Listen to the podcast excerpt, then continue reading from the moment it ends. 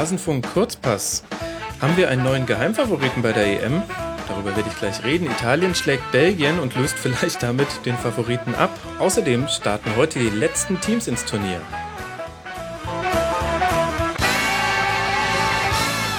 Ich begrüße bei mir, ihr kennt sie schon aus dem Rasenfunk Kurzpass Nummer 3, die Jolle von mirsanrot.de. Servus Jolle. Hallo. Ja, lass mal gleich reingehen in die Spiele gestern. Es begann mit einem 1 zu 0 von Spanien gegen Tschechien. Und bevor wir jetzt darüber reden, ähm, wie Spanien dann noch sein eines Tor erzielt hat und ihre Dominanz, würde mich erstmal interessieren, was hat denn Tschechien gut gemacht, dass es so lange 0 zu 0 stand, bis zur 87. Minute? Ganz genau, Max. Also ähm, das ist es. Nach vorne haben sie ja so viel nicht gemacht, aber gegen solche Spanier sich so lange zu erwehren, das hätte fast schon belohnt werden dürfen. Schon, ne? Also haben sie sehr gut hinbekommen. Und was waren so die, die Mittel, die du erkannt hast, die Tschechien da eingesetzt hat? Äh, laufen, laufen, laufen, laufen, laufen. Okay. Und das war's schon. ist ja einfach. Kann ja jeder.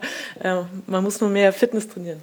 Nein, ähm, tut mir leid, Max. Ich weiß es im Detail nicht, was der genaue Plan ist, aber ich bin immer gespannt, wenn du es mir erklärst. Ach, ich weiß es ja auch nicht. Nein, also ich glaube, also ich glaube tatsächlich, taktisch war da gar kein so großer Kniff dabei. Also die Ketten standen eng beieinander und flach, also zwei Viererketten und dann davor äh, Rositzky und Netze, das waren so die einzigen, die so ein bisschen, ein bisschen Freiheiten hatten, auch ähm, nicht immer in der Rückwärtsbewegung mitzumachen. Ähm, aber tatsächlich glaube ich auch, dass es viel darum ging, um, um Disziplin hinten drin. Das haben sie auch wirklich hervorragend durchgehalten. Ich finde, dass die, ähm, die Innenverteidiger ein super Spiel gemacht haben. Hubnik und Schivok haben mir gut gefallen. Ähm, und Kaderabek und Limberski, die Außenverteidiger, wenn du jetzt nur auf das guckst, was sie nach hinten gemacht haben, eigentlich auch. Und auch nach vorne kann man sich gerade bei Kaderabek jetzt auch nicht äh, beschweren also ja, tatsächlich einfach nur richtig gut die Ordnung gehalten. Hätte man Tschechien nicht zugetraut, weil die haben in der EM-Qualifikation hatten sie komische Spiele mit dabei. Also ähm, ich hätte auch gedacht, dass, dass Spanien sie einfacher zerlegt und ja, also warum es dann vielleicht nicht ganz gereicht hat, ist, dass deren äh, Nadelstiche nach vorne, also diese Entlastungsangriffe halt eigentlich keine waren, weil dann doch der lange Ball gerne im Seitenaus so landete oder dass, dass ihn eben Gebre Selassie nicht erlaufen konnte. Das ist natürlich dann auch frustrierend. Man weiß, äh, der, der Verteidiger hatte jetzt eben auch keine Ruhe am Ball, um den Pass genau zu setzen. Und trotzdem äh, müssen die Flügel dann dahin sprinten wie die Wilden auch auf die Gefahren, dann nicht rechtzeitig wieder zurück zu sein. Und das meiste ging dann eben daneben. Und so konnten sie eigentlich kaum wirklich mal selber vors Tor kommen und so auch die, die Spanier nach hinten ein bisschen beschäftigen, was ja dann mhm. einfach irgendwie so auch für die Psyche mal und auch äh, zum Verschnaufen mal ganz gut gewesen wäre. Das stimmt, ja. Wobei ich tatsächlich nicht weiß, ob das, also ich glaube tatsächlich, der Plan war von Anfang an 0 zu 0. Also vor allem in der Ende der zweiten Halbzeit, da haben die zeitweise die Tschechen mit einer Sechserkette drin gespielt, weil dann auch noch Krejci und äh, Selassie äh, nach hinten gezogen wurden, beziehungsweise Selassie wurde dann ja irgendwann auch ausgewechselt gegen Chural in der Endphase, ganz kurz vorm Tor. Ähm, da standen die dann wirklich in einer Sechserkette, was aber auch daran lag, dass die, ähm, die Außen von Spanien, dadurch, dass sie so wenig nach hinten zu tun hatte, immer immer weiter vorne ähm, zu suchen waren. Und am Ende hat Spanien ja dann eine, eine personelle Überlegenheit schaffen wollen, indem sie einfach äh, Piquet vorne drin haben stehen lassen. Ich glaube, Ramos war sogar ähm, bei den letzten Aktionen auch immer noch vorne mit dabei. Also die haben quasi ihre Innenverteidiger ja, die vorgezogen. beide machen können eigentlich, genau. Genau, und ähm, deswegen musste dann wahrscheinlich Tschechien auch einfach mit mehr Mann da hinten drin stehen. Ähm, bevor wir über die unglaubliche Lässigkeit des Andres Iniesta reden, würde ich gerne allgemein so von dir mal erfahren, was für einen Eindruck hattest du jetzt von Spanien in dem Spiel? Naja, das war schon stark. Also ich finde es einfach schwer zu sagen, wenn man, wenn sie selber defensiv nicht gefordert sind, weil man dann halt wenig vom Umschalten sieht, vom Verteidigen natürlich auch nicht besonders viel sehen kann. Und man sieht halt quasi einfach nur, wie sie dieses Steineklopfen betreiben und einen maximal defensiven Gegner versuchen zu knacken, der sich eben hinten einsortiert. Und da könnte man jetzt sagen, ja gut, das hat lange Zeit nicht so gut ausgesehen, aber das wäre ja reines ähm, ja, zusammenschrumpfen eben auf, ist ein Tor gefallen oder nicht. Und das war eben lange Zeit nicht so. Von daher könnte man sagen, hm, ja, vielleicht ein bisschen zahnlos, äh, nicht genügend, genügend Durchschlagskraft, aber die haben ja auch äh, am laufenden Band kreiert und kreiert. Und ähm, das, das eben gegen so einen defensiven Gegner ist ja auch äh, aller Ehren wert. Und ich fand sie, ja, also rauszulesen, wie, wie reif jetzt die Spielanlage irgendwie ist, das kann ich da nicht sagen, aber man, man man sieht halt dieses Niveau, was sie einfach an jedem, mit jedem, mit jeder Ballberührung haben, was sie da auf dem Platz mhm. legen. Also ich fand jetzt nicht, dass da jetzt nach Elder Statesman äh, Verwaltung und nach vorne fällt ihnen nichts ein aus, sondern ganz im Gegenteil. Also es war schon, ähm, war schon sehr, sehr schön anzusehen, äh, toller Fußball. Aber so richtig, also ich weiß halt nicht, wie das, äh, ob sie äh, gegen andere Gegner dann eben auch so Mittel haben, ob das dann auch so, so, so überlegen aussehen kann. Ja, ich weiß es nicht. Also mir, mir sind so drei Dinge bei Spanien aufgefallen, beziehungsweise vier. Das erste ist, ähm, man merkt sofort, ob man ein Spiel der spanischen Nationalmannschaft sieht. Einfach diese, diese kurzen, flach gespielten Pässe mit einer Ruhe, mit einer Präzision, das geht quasi tick, tack, tick, tack, so in dem äh, Rhythmus geht der Ball und dann kommt die eine Tempoverlagerung und das durch. Das ist wirklich einfach einzigartig, dieser Stil einfach. Das ist wirklich erstaunlich, dass es auch niemand geschafft hat, das so zu kopieren. Aber die zweite Sache, ähm, die mir aufgefallen ist, es gab auf einmal auch lange Bälle und es gab auch ähm, diagonale Verlagerungen, also ähm, mehr als ich es äh, jemals zuvor gesehen habe von Spanien. Ich habe so den Eindruck, dass es eine der Just Feinjustierungen, die Vicente del Bosque vorgenommen hat. Ja, das sind ja irgendwo so, so Feinjustierungen, wie man sie auch bei Barca sieht und auch ähm, jetzt unter Guardiola bei Bayern, dass eben dort das vielfältiger geworden ist, dass man sich eben nicht zu 100 Prozent auf diese eine äh, Offensivvariante verlässt, sich dadurch auch ein bisschen weniger ausrechenbar macht und eben auch diese Stärken äh, von so einem langen Ball einfach auch mal einstreut. Das muss ja dann quasi nicht das Stilmittel der Wahl zu 50 Prozent sein, aber ähm, ja, es der Verteidigung noch mal schwerer zu machen, worauf sie sich einstellen müssen, ob sie äh, immer wissen, was kommt oder ob man eben leider auch ab und zu mit, mit der Verlagerung rechnen muss und deswegen nicht ganz zu stark auf die Ballseite verschieben kann. Das macht, macht einen natürlich weniger ausrechenbar und dann gefährlicher und da hat es, glaube ich, allgemein im, im Fußball, also oder auch im spanischen Fußball spanisch geprägten Fußball einfach eine, eine Entwicklung in diese sehr pragmatische Richtung gegeben, würde ich auch so sehen, ja. Mhm. Und dann ähm, dann ist mir noch aufgefallen, dass Iniesta zusammen mit Nolito und Alba, ähm, immer wenn die drei im, sich in, im selben Raum aufhalten, ähm, wird Iniesta noch mal stärker, weil die anderen beiden ihm wirklich super den Weg frei laufen. Das hört sich so ein bisschen dumm an, also so, ähm, ich, im ersten Moment versteht man es gar nicht, aber wenn man mal drauf guckt, das hat man auch beim 1 zu 0 dann tatsächlich gesehen, wo ich glaube, Nolito, bin ich mir jetzt gerade ganz, nicht ganz sicher, hinter Iniesta nochmal vorbeiläuft und ähm, Iniesta kann ja vollkommen unbedrängt flanken und einer der Gründe, warum der Verteidiger nicht äh, auf ihn draufgegangen ist, wird sehr wahrscheinlich der Laufweg von Nolito gewesen sein. Und sowas habe ich ähm, echt drei, vier, fünf Mal gesehen in dem Spiel. Das fand ich sehr interessant. Ja, also da muss ich ja auch recht geben. Ich finde, dass wenn man sich so ein, so ein Spanien-Spiel anschaut, und mal jetzt nicht so auf die einzelnen Spieler achtet, sondern einfach, wie sich da diese Punkte übers Grün bewegen, bewegen ja. dann habe ich wirklich das Gefühl, ähm, zwischen allen ist so ein sehr flexibles Gummiband. Und wenn es an einer Seite zieht, ähm, dann, dann rücken die nach oder naja, das ist halt nicht, nicht ganz das passende Bild, weil sie ja auch äh, Läufe in die Tiefe starten, die aufeinander abgestimmt sind. Also ein Gummiband hätte sich da schnell verheddert. Aber was ich meine, ist dieses netzartige Ausschwärmen, ähm, Überlagern einer Seite und, und dann eben solche, solche Läufe woanders hin zu machen, um dann wieder Freiräume zu schaffen, dass da wirklich zehn Leute aufeinander abgestimmt oder elf sogar, wenn man, wenn man so wie Neuer jetzt auch äh, mit vorrückt als Torwart, wie man sieht, dass da alle Bewegungen ähm, also aufeinander abgestimmt sind jetzt nicht im Sinne von vorprogrammiert, sondern so, ja, eher so wie Elektroden sich irgendwie durch so eine, so eine äh, Masse bewegen. Ja? Also so gleichmäßige Verteilung oder eben auch mal absichtlich eine Seite überlagern. Ja, so als ähm, wären sie irgendwie alle mit einem Hirt verbunden. Ich sag dir, irgendwann kommt raus, dass Spanien die Borg sind. und die miteinander ja. kommunizieren die ganze Zeit. Also das heißt, jemand auf dem linken äh, Flügel, wenn er dort einen Laufweg macht, dann heißt das eben nicht, dass irgendwie der, der rechte Flügel oder der rechte Achter dann äh, sich das anschaut oder so. Also genau. Hm. das heißt jetzt auch nicht äh, aktivistisch immer in Bewegung sein, auch mal stehen bleiben, um, um jemanden rauszulocken. Das ist halt einfach so komplex und auch so schwer zu timen, dass das eben auch äh, nicht jedem gelingt, das so nachzuäffen. Also nach dem Motto, jetzt laufen wir auch alle auf einmal, äh, führt ja in der Regel eher zu Chaos. Und bei Spaniern ist das eben so irgendwie so ein schönes Gebilde in der Summe, dass ich es mir gerne anschaue, auch wenn sie ähm, ja, 90 Minuten da auf ein Tor äh, gegen eine Mauer laufen. Mhm. Und weißt du, wer mich noch äh, richtig überrascht hat, neben, neben Iniesta, wo ich ehrlich gesagt nicht gedacht habe, dass der noch so viel Feuer äh, in sich hat. Ich äh, hatte so ein bisschen drauf gesetzt aus deutscher Sicht, dass die Saison sehr lang war für ihn. Ähm, David Silva hat alleine sechs Chancen kreiert, ähm, damit mehr als jeder andere Spanier. Iniesta nur fünf, also ganz schön schwach, muss man schon sagen.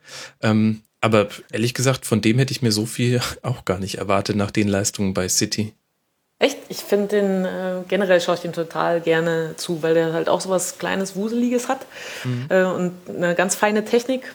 Und bei dem, äh, obwohl er so ein, so ein, ja, so ein Zehner-Typ ist, eben auch ganz viele vertikale Läufe so macht in seinem Halbraum. Also so dieses Pendeln nach vorne und nach hinten, so als Verbindungsspieler Sehe ich immer gern und äh, hast recht. Also ich habe jetzt überlegt, ob du vielleicht auf den, ähm, den eingewechselten äh, Stürmer aus bist, äh, der dann nochmal so zum Fallrückzieher an, ansetzt, Pedro. kurz vor der Rente. Nee, nee. Nee, wer war ähm, Aduris. Aduris, genau. Also äh, der Schrank irgendwie vorher nie großartig zum Zuge gekommen und jetzt so zum Ende seiner Karriere ähm, plötzlich bei der EM dabei und eher sowas, sowas Bulliges. Ähm, damit habe ich jetzt auch nicht gerechnet. Also den, den kannte ich nicht, den hatte ich nicht irgendwie auf dem Schirm. Das stimmt, äh, so ging es mir auch. Habe ich auch erstmal schön wieder Google angeworfen. Okay, Google, wer ist dieser Typ? Und Google hat ähm, meine Kamera mit äh, Frontkamera geöffnet, bisschen komisch. Also, ähm, ja, das ist ja quasi so die eine Sache, die man kritisieren kann, wenn man will. Ähm, fehlt Spanien tatsächlich der klassische Mittelstürmer, der auch mal eher zu früh schießt als zu spät. Das ist mir aufgefallen bei Nolito und bei Morata. Äh, am eindeutigsten war es in der 80. Minute. Da hat Krejci eine, eine Weltklasse-Grätsche gegen Nolito im Strafraum rausgeholt. Aber die konnte er halt auch nur machen, weil der Typ nicht sofort abschließt. Und da wäre mir eine ganze Reihe von Stürmern eingefallen, wo ich gesagt hätte, die hätten sofort, wahrscheinlich mit der Picke sogar draufgehauen. Ja. Auch dieser eine, ich war das auch, wo er nochmal versucht, den Pass äh, per Tunnel zu spielen. ja im 5-Meter-Raum ja. Ähm, ja, das ist so der, der klassische Kritikpunkt, aber äh, klappt ja. Also ganz unerfolgreich waren sie ja damit nicht. Und äh, ja, aber es stimmt. Andere Leute hätten das schon früher abgezogen. Okay, also wir müssen uns keine Sorgen machen. Ich glaube, die Spanier am wenigsten. Die unglaublich diese Ruhe. Die wissen auch einfach, hinten raus werden die Gegner müde. Ich habe bei ähm, beim Guardian Football Weekly Podcast ähm, vorhin gehört, dass sechs der letzten neun Tore der Spanier bei Europameisterschaften in den letzten zehn Minuten gefallen wären. Ähm, das erklärt vielleicht auch, woher diese Ruhe kommt. Das hat schon oft funktioniert. Ja, eingeschläfert, müde gependelt. Ähm, da man kann halt nicht immer die Aufmerksamkeit bis in die Ewigkeit aufrechterhalten, wenn man die ganze Zeit zu tun hat, dort so nah vorm Tor Abwehrarbeit zu leisten. Also die haben ja wirklich den ganzen, das ganze Angriffsdrittel ausgefüllt, äh, einfach seziert, waren mhm. überall. Wahnsinn. Und war ehrlich gesagt, finde ich, so Flanken aus dem Halbraum ähm, auf den quasi kurzen Pfosten, ey, das ist auch wahnsinnig schwierig zu verteidigen, wenn das äh, präzise gespielt ist. Wie hättest du da Piquet am Kopfball hindern wollen, ohne irgendwie einen Foul zu begehen? Also und ohne, dass es dann halt einfach Ramos macht. Genau, genau, der dahinter steht. Also genau. ähm, das war schon einfach alles ein, ein sehr schön anzuschauendes Spiel und Tschechien hat eine Duftnote hinterlassen, würde ich sagen. Äh, was denkst du denn jetzt mit dem Eindruck dieser ersten 90 Minuten? Wie weit kann das Tschechien tragen in dieser Gruppe? Die spielen als nächstes jetzt gegen Kroatien am Freitag. Völlig offen, kann ich dir nicht sagen. Also gegen, gegen Kroatien werden ja auch ein bisschen andere Sachen. Also wird man schon auch selber was tun müssen. Und da kann, kann so eine Mannschaft dann komplett anders aussehen. Das lasse ich einfach so auf mich zurollen. Mhm. Ja, das wird das Interessante, dass jetzt die nächsten beiden Spiele wirklich komplett anders werden, gegen Kroatien und gegen die Türkei. Da bin ich mal gespannt, wie wir dann über Tschechien reden. So, wir haben sehr lange jetzt äh, geschwärmt, aber es äh, war auch, also wenn man, wenn man guten Fußball mag, war es wirklich schön anzusehen, muss man sagen. Aber ebenso schön anzusehen, Irland gegen Schweden. Ein das stimmt nicht. Oh, warum? Ein ganz anderes Niveau einfach. Ähm, war natürlich ja, spannend. Jolle, komm mal runter. Aber es war doch, äh, es ging rauf und rund, also vor allem rauf und ähm, dann äh, nach, nach dem 1 zu 0 dann, dann auch runter Richtung irisches Tor. Ich fand das höchst unterhaltsam, muss ich sagen. Das stimmt. Auf jeden Fall hat es Spaß gemacht. In, insofern hast du natürlich doch recht, dass es äh, ebenso schön war. Aber ebenso schön, also schön hat für mich diese ästhetische Note und die habe ich da vermisst. Aber es war natürlich trotzdem ein packendes Spiel auf jeden Fall. Mhm. Ja. Erzähl doch mal. Ich soll erzählen jetzt. Äh, ja? Du bist doch hier der, der Gast. Ja, ich weiß nicht, ich kann es ehrlich gesagt, also äh, in dem Spiel kann ich es an taktischen Dingen gar nicht so festmachen, ehrlich gesagt. Die ähm, Iren, ich dachte immer, die spielen im 3-5-2, es war jetzt aber dann eher ein 4-3-3 oder ja, je nachdem, wie man Hulahan ein, einordnet. Der hat mir sehr, sehr gut gefallen. Äh, super, super Leistung. Und ich glaube tatsächlich, dass man es vielleicht ein bisschen auf ähm, auf Tagesform runterbrechen kann, weil die Iren, da haben viele Leute sehr, sehr viel besser gespielt, als sie gespielt haben, wenn ich sie sonst gesehen habe. Wobei ich zugebe, das war jetzt nicht so oft. Ähm, aber sie waren ja. Da würde ich mich jetzt mal einreihen. Es, waren ja in unserer Gruppe, deswegen hat man ja noch so ein bisschen ähm, wenigstens den Blick drauf gehabt. Und bei Schweden hatte ich genau andersrum den Eindruck, dass viele unter ihren Möglichkeiten gespielt haben. Also von Kellström, Forsberg, Larsson, Berg Hast du nichts gesehen? Lustig ist nur wegen seines Namens aufgefallen. Und selbst Ibrahimovic, das reicht halt auch nicht. Und ehrlich gesagt finde ich das eine beruhigende Erkenntnis, dass, dass es nicht immer reicht, einfach nur einen super, super Spieler zu haben. Ja, aber es war ja aber auch denkbar knapp. Also das hätte, also das Narrativ ändert sich ja mit so einem Tor, was dann doch noch reingeht. Äh, ganz schnell und dann hat man, hat man genau die gleiche Diskussion, obwohl das spielerisch nicht, nicht besser gewesen wäre. So. Äh, aber ja, ich weiß nicht, hättest du gefunden, dass die Iren einen Sieg mehr verdient hätten? Äh, tatsächlich ja, finde ich schon. Also weil Schweden es geschafft hat, 1 zu 1 zu spielen, ohne einen Schuss aufs Tor abzugeben. Ja. Das, das, das finde ich spricht schon für sich. Und sie hatten zwar auch Chancen, also gerade nach dem 1 zu 0 für Irland, aber gerade deswegen hätte ich es Irland gegönnt, weil man gesehen hat, die Schweden hätten wesentlich besser gekonnt, wenn sie irgendwie mehr aus sich rausgeholt hätten. Und ähm, ich finde halt, ich finde es schöner, wenn derjenige belohnt wird, der, der überperformt, als wenn äh, derjenige ähm, belohnt wird dann noch mit einem Punkt, der, der unterperformt hat. Aber da gehen unsere Meinungen, glaube ich, auch auseinander. Du bist ja nicht so der Außenseiterfreund. Die Außenseiterfreundin. stimmt, da habe ich mal was gesagt. Ja, aber es, es stimmt schon, dass ich, also ich sehe das in dem Spiel auch so. Das, das macht irgendwie was Komisches mit einem, wenn man merkt, die einen arbeiten und arbeiten. Ähm, deswegen ist das ja auch so, dass man äh, Tschechien gegen Spanien fast diesen Punkt äh, gewünscht hätte. Natürlich ist das mhm. Quatsch, wenn man sagt, ähm, die haben gegen Spanien waren sie ebenbürtig. Das ist natürlich absoluter Bullshit. Aber sich so aufopferungsvoll äh, dieser Aufgabe hinzugeben und, und dann nur so knapp daran zu scheitern, das ist natürlich irgendwie eine andere Geschichte, als 4-0 zerpflückt zu werden. Und von Schweden war ich eben auch sehr enttäuscht irgendwie. Also gut, man hatte jetzt, es, es ist jetzt kein Team, was mit großen Vorschusslorbeeren äh, schon ins Turnier gegangen wäre. Es hieß ja schon so, ja, das ist eben ähm, eigentlich äh, ein bisschen schwach, alles, was da hinter Ibrahimovic nachkommt. Und so eine One-Man-Show mit, äh, zu, mit Wasserträgern.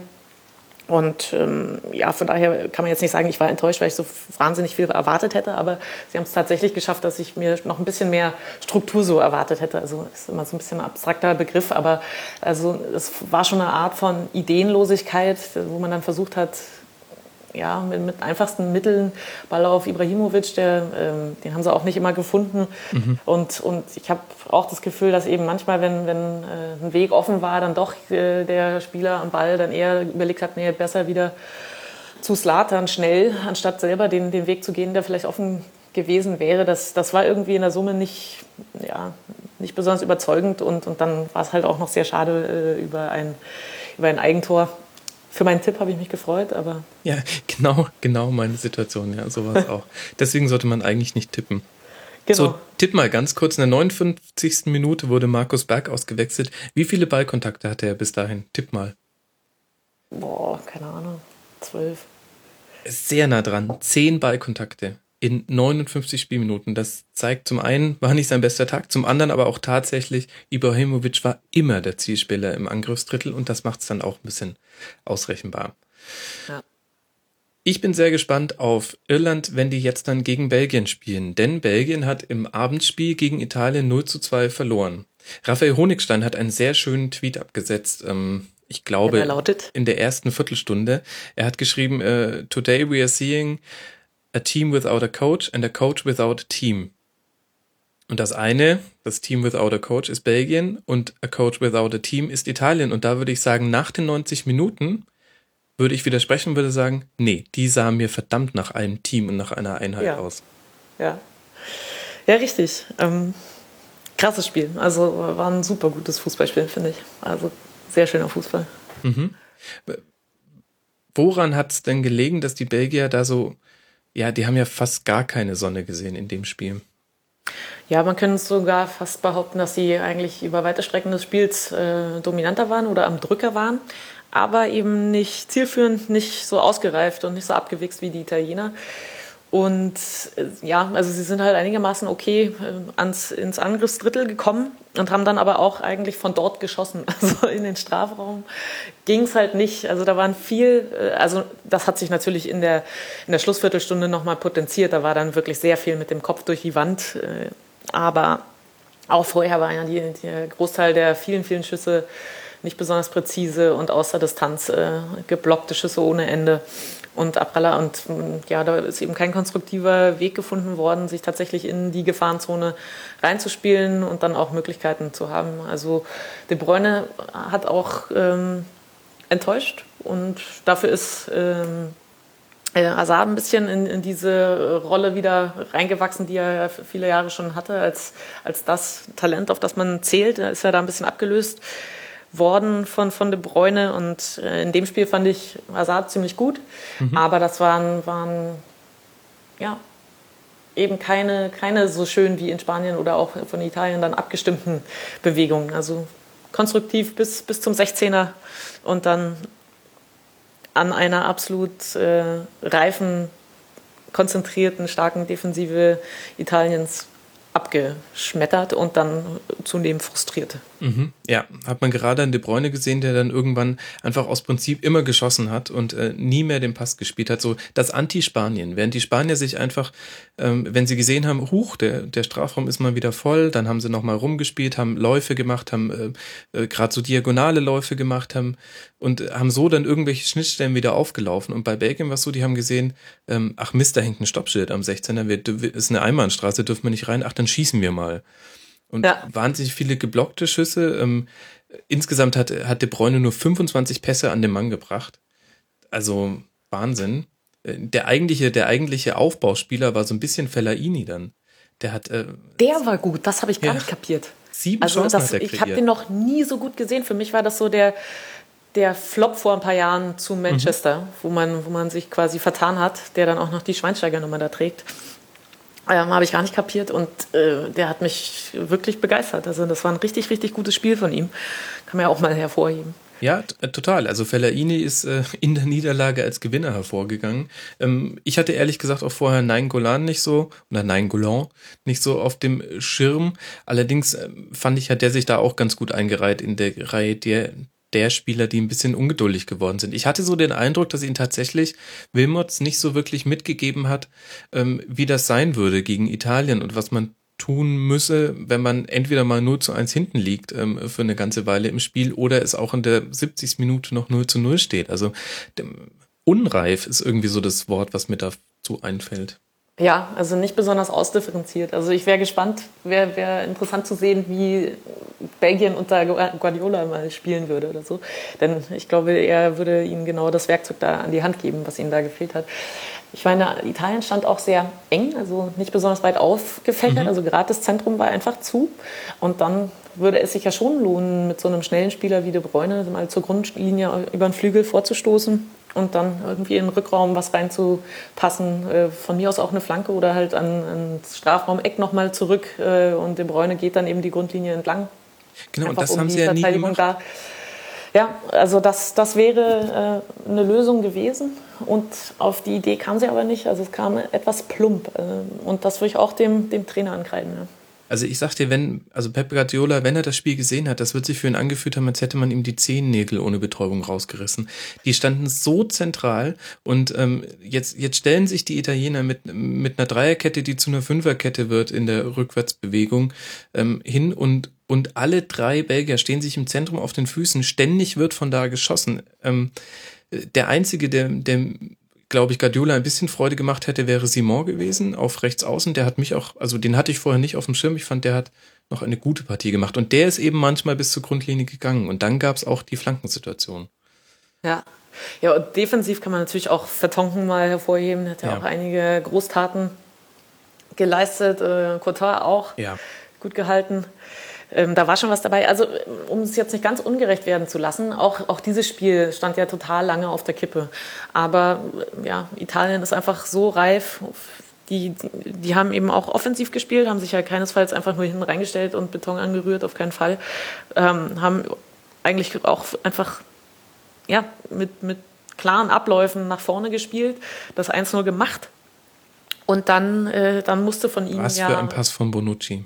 Ja, das war, äh, ich meine, jetzt, jetzt, wo alle abgehen auf diese neue Statistik, wie viele Spieler sind überspielt worden, ähm, die haben sich ja gar Hacking. nicht mehr eingekriegt. Ja. Genau, das war schon stark, ja. Aber das, ich meine, das kommt Italien absolut entgegen. Und von da an konnten sie sich noch mehr auf die Defensive konzentrieren. Also hat jetzt auch nicht, nicht dazu geführt, dass sie nur noch am 16er rumstanden oder so. Das ist einfach schon ein bisschen komplexer, was, was Italien da abfackelt. Aber sie, sie hatten jetzt nach vorne keinen, keinen absoluten Druck, noch ein Tor machen zu müssen. Also auch interessant, dass dann konnte sogar in der äh, Schlussviertelstunde, wo dann Belgien auch noch mal mehr Risiko gegangen ist, auch noch Immobile, also ein Stürmer einwechselt. Mhm. Also es war keinesfalls nur, wir retten das irgendwie über die Zeit. Ähm, und dann kam es ja eigentlich auch über so einen Entlastungsangriff, äh, wo Belgien dann wirklich zu weit aufgemacht hat, was sie ja machen mussten. Also kein, das ist jetzt keine Kritik. Aber dann äh, hat es Italien dann halt geschafft, das 2 zu 0 noch in der Nachspielzeit ähnlich wie Schweinsteiger zu machen. Und damit sieht das Ergebnis dann halt sehr klar aus. Und ich finde eben auch von der Reife der Mannschaften und, und, der taktischen Disziplin war es auch so. Aber äh, auch Lukaku hatte zwischendurch eine Riesenchance. Also das, das war jetzt nicht klar irgendwo. Also es darf einen nicht wundern, wenn Italien das so abgewichst runterspielt, aber es war, stand schon auf der Kippe. Okay, wir, wir, wir verlieren uns in Schwärmereien. Ich, ich könnte noch so viel über Italien erzählen und über, ich glaube, die Bedeutung von langen Bällen aus der Abwehrreihe wird in der Gruppenphase noch äh, häufiger kommen. Das machen wir. Aber Max, das ist ein Kurzpass. Mal. Ja, ich, genau, deswegen, deswegen machen wir jetzt auch keinen langen Pass draus. Ähm, lass uns noch über die Spiele, die noch kommen. Österreich-Ungarn, der Gegner wird noch ermittelt. Haha. Was erwartest du dir von dem Spiel heute um 18 Uhr? Keine Ahnung, Max. Also ich glaube, muss nee, jetzt wieder nee, ich dir sagen, was ich erwarte. Nein, nein. Ich dachte, du hast es eilig. Nein, pass auf, ich sag dir, dass Österreich ähm, äh, eine, eine sehr gute Mannschaft ist. Da verspreche ich mir viel von. Ich glaube, die ähm, haben ein gutes Team, haben einen anständigen Trainer, haben eben im Gegensatz zu Belgien äh, ein bisschen äh, ein paar Möglichkeiten sich erarbeitet. Ich glaube, dass Ungarn sehr schwach ist und dass das eine klare Geschichte wird. Ja, beim Klar bin ich mir nicht so sicher. Ich finde, Ungarn ist durchaus defensiv stark, auch wenn sie ähm, auf Gelsenkirchen im Testspiel gegen Deutschland schon auch einige Lücken in ihrer Fünferkette gezeigt haben. Aber ja, da bin ich mir, weiß ich noch nicht. Österreich gewinnt und von der, äh, von der Dominanz im Spiel wird es eine klare Sache. Ob das dann ein klarer Sieg wird, äh, ist mir egal. Aber ich ja, glaube, sie schaffen es zu gewinnen und sie werden das Spiel auch dominieren. Das glaube ich auch. Aber ehrlich gesagt, ein bisschen würde es mich auch freuen, wenn Marco Arnautovic an einem Gabor Kirai, ähm, der 50 Jahre alt ist und eine Jogginghose trägt, verzweifelt. Ja. ähm, naja, ähm, und dann haben wir noch äh, Portugal gegen Island, die letzten beiden Mannschaften, die wir noch nicht gesehen haben. Gerade für Island werden wir viele Folklore-Beiträge bekommen. Ich habe äh, heute irgendwie gehört, angeblich sollen acht Prozent der Inselbevölkerung jetzt in Frankreich sein. das muss ich, glaube ich, auch komisch anfühlen. Gut, dass das nicht mit Russland so ist also allein von der Mannstärke, das war jetzt kein. Äh, Ach so. Mhm. Ich, oh Gott, ja, ich, ich wollte jetzt diesen Tweet von diesem russischen ähm, Funktionär nicht noch zitieren. Das machen wir mal wann anders, an einem spielfreien Tag. Also Portugal gegen Island. Auf dem Papier natürlich eine, eine klare Sache. Was erwartest du dir da? Da bin ich total gespannt drauf, denn klar, Island zum ersten Mal dabei, kleines Land. Äh, hat, kann jetzt nicht sozusagen personell aus dem Vollen schöpfen, was, was die ganze Bevölkerung schon mal betrifft. Und Portugal, absolute Fußballnation, ähm, technische Klasse ist eh da. Ähm, aber ich bin wirklich gespannt drauf, weil jetzt erstens Portugal es auch geschafft hat, in der Vergangenheit sich immer mal nicht sonderlich mit Ruhm zu bekleckern. Es ist eine eher reife Mannschaft. Also Nani ist, äh, hat zwar wohl äh, angeblich eine gute Saison gespielt, aber ist auch nicht mehr der Jüngste, ist ein bisschen dann nicht, nicht ganz so krass wie bei Schweden, aber es gibt ja schon den einen Superstar mit Cristiano Ronaldo. Ähm, und da, da glaube ich eben auch, dass diese, also die Verteilung der Lasten äh, in der Mannschaft auch nicht so gleich ist. Und bei Island glaube ich eben nicht nur, dass es jetzt so, Mensch, Albanien ist auch mal dabei, so, sondern was man da so liest, wie die sich systematisch über Jahre ähm, ihre Trainingsbedingungen verbessert haben und, und mit dem, mit auch im Jugendbereich schon mit Trainerteams arbeiten, die bereits äh, Lizenzen haben, wie man sie hier für die zweite Bundesliga braucht. Ähm, das ist sozusagen nicht mal ein Glücksgriff oder nicht mal äh, ein Geniestreich von ein paar Spielern, sondern eben systematisch aufgebaut. Und da sind jetzt ein paar Spieler schon herausgewachsen aus diesem System, die halt richtig viel draufgegangen. Die haben natürlich null Turniererfahrung, Mhm. Und deswegen bin ich gespannt. Also es kann sein, Portugal zerlegt die und sagt, ja, äh, schön, dass ihr jetzt eine Sporthalle habt, aber wir sind ja einfach ein paar Jahre länger schon äh, dabei. Das, das kann ich mir vorstellen. Ich kann mir auch vorstellen, dass Portugal die unterschätzt und sie einfach sozusagen nicht mit einem Star, sondern äh, mit einer Gruppenleistung einfach sich einen genauen Plan aushacken. Und da bin ich richtig gespannt drauf. Mhm, das ist doch das Schöne, dass man sich, dass man sich alles vorstellen kann. Äh, das ist Fußball, meine Damen und Herren. Jawohl, alles raushauen. Ja, alles raushauen, genau. Äh, Jolle, vielen herzlichen Dank, äh, dass du dir mal wieder die Zeit genommen hast. Jolle at Jolinski auf Twitter und sie schreibt und ähm, podcastet auf mirsanrot.de. Ähm, folgt ihr und lest mirsenrot.de. Und bewertet gerne den Kurzpass bei iTunes. Das hilft uns da vielleicht endlich mal in die neuen Beachtenswert-Kategorie zu kommen. Und dann hören wir uns morgen wieder. Bis dahin, macht's gut. Ciao. Adieu.